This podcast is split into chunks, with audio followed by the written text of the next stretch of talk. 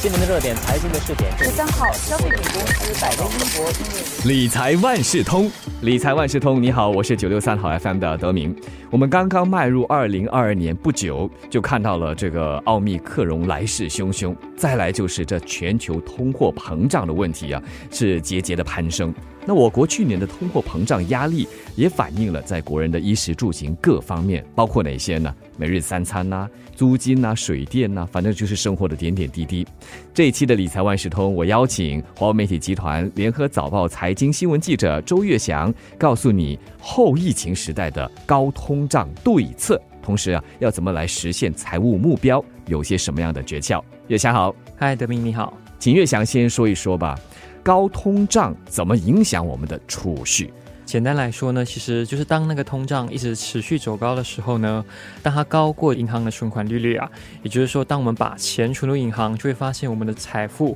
不但不会增加，而且还会随着物价上涨而开始缩水，也就是长久下来呢，也会降低我们的购买能力。嗯，听起来不就是经常发生的事吗？对啊，可是因为去年开始呢，其实通胀率就一直都攀涨嘛。我今年其实预计会达到两个百分点，所以如果你的银行户口的利率都低过两个百分点的话呢，也就是说你放在银行的存款呢也就会贬值。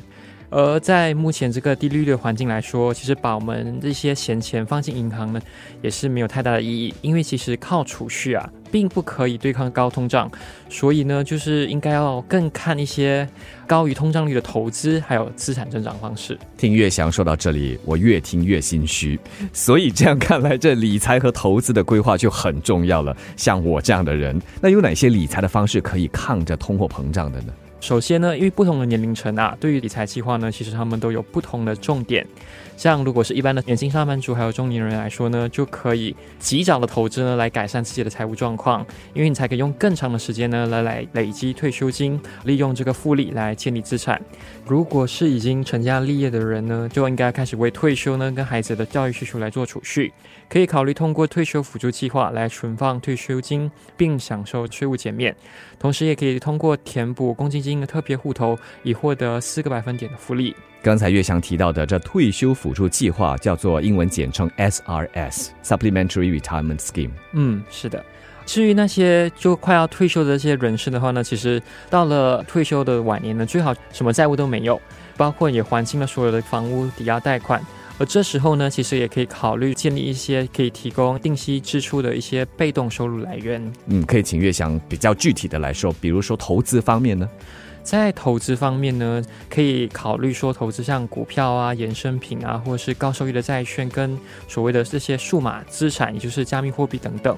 可是理财专家就有提醒，当我们在做出这些财务规划的时候呢，最重要的就要思考说，到底对你自己生命里面最重要的是什么，你才可以去制定这个财务规划。而这样一来呢，当你在做这个投资的追求目标，才能明确的找出说自己所需要和以及能够可以承担的风险。对比方说，我们说要攒一笔钱来退休，这退休金因人而异，是就根据你的生活需要、生活方式来定的。对。所以，如果今天退休金对你来说是非常重要的话，你就要当然是寻求一些低风险的投资。这样来讲的话，你才不会有失去这个退休金这样的一个问题。但是，我也相信有一些人虽然退休了哈，但是他们承担风险的能力还是很高的，他们愿意承担更高的风险。这些人又怎么样呢？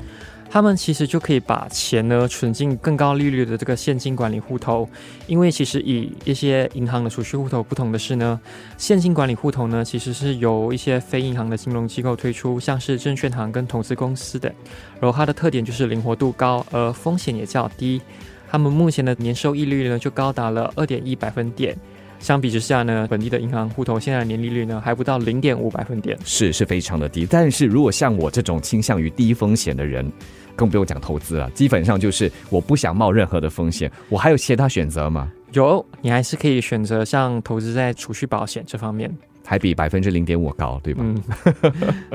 那么我想啊，再问问岳翔了。目前我们都面对着高通胀啊，一般人都需要更加谨慎的用钱，有闲钱才做那些刚刚你所说的投资啊、储蓄啊。那有些什么规划开支预算的贴士可以告诉我们的？像现在已经是新的一年嘛，最好的就是在开始的时候呢，先对接下来所谓的一些开支预算做一些规划。简单来说呢，其实当你在做任何的开销之前呢，你就要先确定说，哎，自己有没有选择定期的储蓄计划呢，来确保自己每个月都有固定的储蓄。而如果你是有用信用卡的话呢，当然是要选择一个最适合自己个人生活方式的信用卡，以获得一些额外的奖励。当然还要维持一个良好的信贷，按时还清卡债。嗯哼，当然开销是难免的，但用在的地方就不一样了。有些是生活必需品，嗯每日三餐，那有时要宠宠自己，买一些东西。在这样的情况之下，又要怎么考虑？当在买一些可能自己并不是马上需要的一些物品的时候，当然就是要货比三家，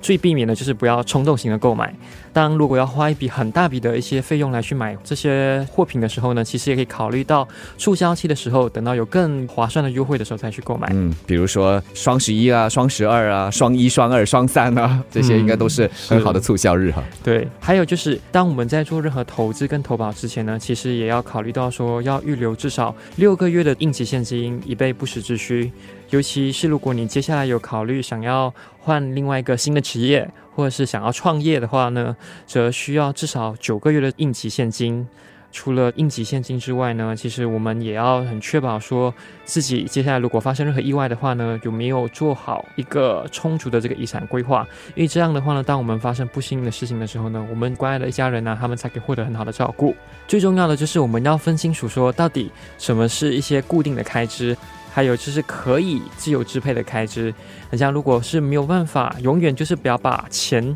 花超过可以自由支配的开支。当然，最重要的就是要提前规划，在你在做任何购买之前。嗯，提前规划，再来就是要量力而出。今天的理财万事通，岳翔就告诉我们了，要怎么在这个通货膨胀时期要抗通胀，然后投资当然还可以继续，只是要做出明智的选择。理财万事通再次感谢华为媒体集团联合早报财经新闻记者周月翔和我们分享。